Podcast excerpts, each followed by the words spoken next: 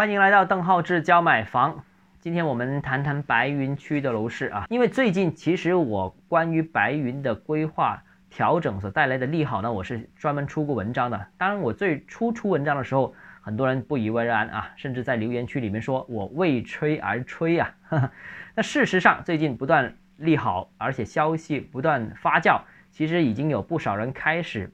关注白云楼市了啊。而且呢，我发现。跟进说白云楼市有性价比啊，白云楼市有发展前景的 KOL 跟着我的后面的也越来越多了啊，呃，所以呢，我更具体的跟大家分享一些我的关于白云楼市操作层面的一些具体的看法啊。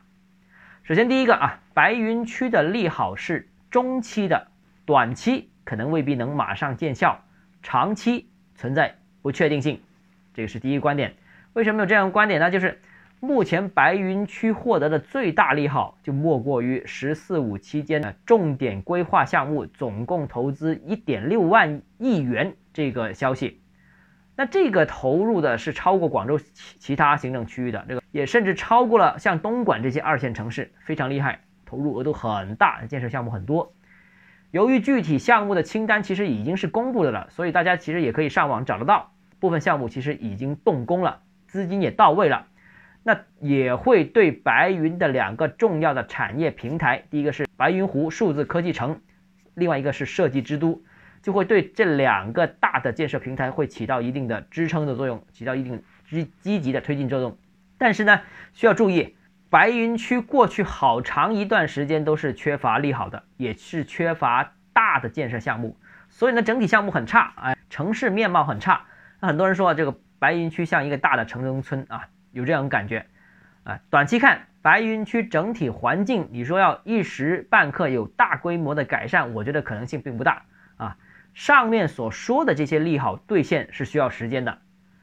另外一方面呢，在“十四五”期间的这些重点项目之后，白云区是否还有其他的利好呢？其实是不得而知的啊。这个白云的前景其实是不明朗的，甚至说从从长期看，它理论上。获得的资源可能相对于东和南会相对有限而已。那目前来说，广州有很多的重点项目的重点建设的区域，比方说像南沙，呃，现在资金政策都往南沙投，剩下还有十个行政区，每个行政区都希望争取更多的政策利好，争取更多的投资资金、建设资金。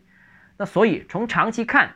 白云区又好像缺乏从战略规划层面的一些长远题材。那是否会出现过去白云新城的那种情况，就是利好出来之后啊，快速建设一波之后又暂停了，虎头蛇尾，会不会出现这种情况呢？暂时不知道啊，所以这个是要需要注意的情况。白云中期是规划利好，但短期很难见效，长期有不确定性。那关于白云楼市的一些具体操作的建议呢，我们明天接着跟大家讨论吧，好不好？如果你个人购房有疑问，想咨询我本人的话。如果你有商务合作需求，都欢迎私信我，也欢迎加我的个人微信邓浩志教买房六个字拼音首字母小写这个微信号就是 d h e z j m f，我们明天见。